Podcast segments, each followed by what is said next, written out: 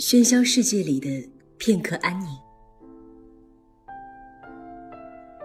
你们好，我是上官文露读书会的主播夏荷。今天我们要聊的话题是：你真的那么在意他的过去，又何苦忙着参与他的未来？每个人都有过去，即使不提及，也无法抹去。也许对于很多人来说，过去都是一段爱情里难以逃避的话题。有一段时间，一部叫《前任攻略》的电影火遍全网。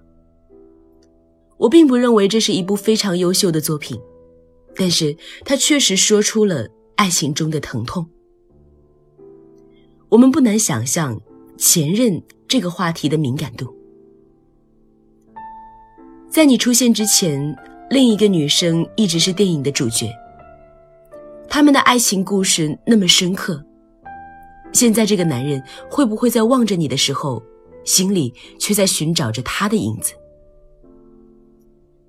你们没有那么幸运成为彼此第一个遇见的人，所以对于过去，你们选择避而不谈。在现任面前提及前任，是公认的爱情禁忌。我们渴望着在爱情中彼此坦诚，又惧怕这种坦诚。即使在某一次谈心中开启了这个话题，也是一个向犯人受审，一个向严刑逼供。即使前任已经彻彻底底的消失在了彼此的生活里，但那段无法被消除的过往，依旧像个幽灵。我们不知道什么时候就会被无处发泄的嫉妒。占领头脑，爆发争吵。冷静下来又觉得无聊。每个人都会有过去，即使不提及，也无法抹去。争吵和猜忌也不能扭转逝去的时光和已经发生的故事。何必恐惧过去呢？过去已经无法改变，但我们拥有彼此的未来。未来的好处是，我们可以选择相爱的方式，避免那些已经发生过的伤痛。对于过去只字不提的爱情，就像是用花瓣铺满的地毯，掩盖炸弹。因为前任而分手的事情屡见不鲜，除了真的旧情复燃之外，就是情侣们偶然间从一些渠道得知了对方过去的蛛丝马迹。然后就认定对方欺骗了自己。过去一旦被小心翼翼的隐藏，反而成了见不得光的东西。一旦有些问题不得不去解释，就是剑拔弩张的拷问和辩解。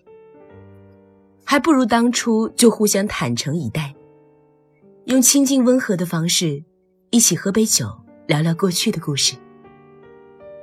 也是在那部电影大火的时候。朋友也一时兴起，和她男友玩了一次坦白局。对于过去那点事儿，没什么该说不该说的，就是客观的陈述了一下。本来他们对于彼此的过去也没有多介意，所以这个看起来刺激又危险的游戏，被他们玩成了听对方讲的过去的笑话。各自回顾一下当初的自己多么不讲理。顺便吐槽一下前任是如何花式挑战自己底线而导致分手的。最后，他们竟然拿起笔记本总结起了每段恋爱之后的经验教训。用他自己的话来说，就是从没想过的其乐融融。他发现他们彼此在讲述过往的时候，展现了惊人的搞笑天赋和总结能力，并且有着共同的爱情观。也认可彼此未来的规划。对于他来说，这次坦白局反而让他认定自己的选择，也对这段感情充满信心。记忆中深刻的情感不会因为被掩藏而消失。如此看来，刻意隐藏过去反而成了掩耳盗铃。不过，这不是说活生生的人一定比不过被美化的回忆。而是说，在爱情里，我们也要保持理性的去看待过去。隐藏和回避不能一辈子。相爱若想长久，就要试着接受他的全部。类似坦白局里，她男朋友说：“我发现你有一点不好，你每次恋爱遇到自己不满意的地方也不说，就是忍让。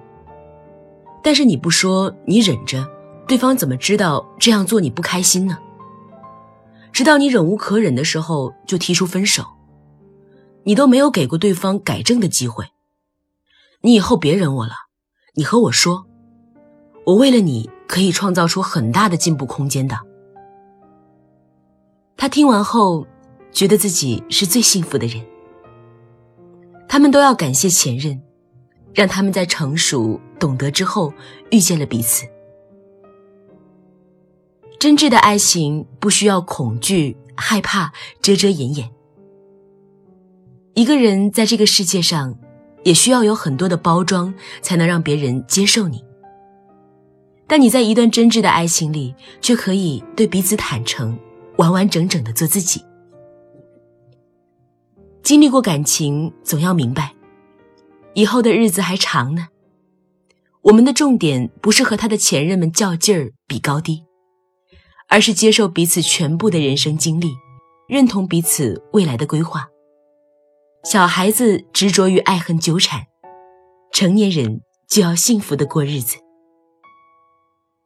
那些不够勇敢的时刻，不够温柔的时候，我们坦诚曾经的爱和伤痛，反而发现一切都豁然开朗。我们没有做错什么，只是那时候太过笨拙。只有拥有过去的人，才真的能切身领悟。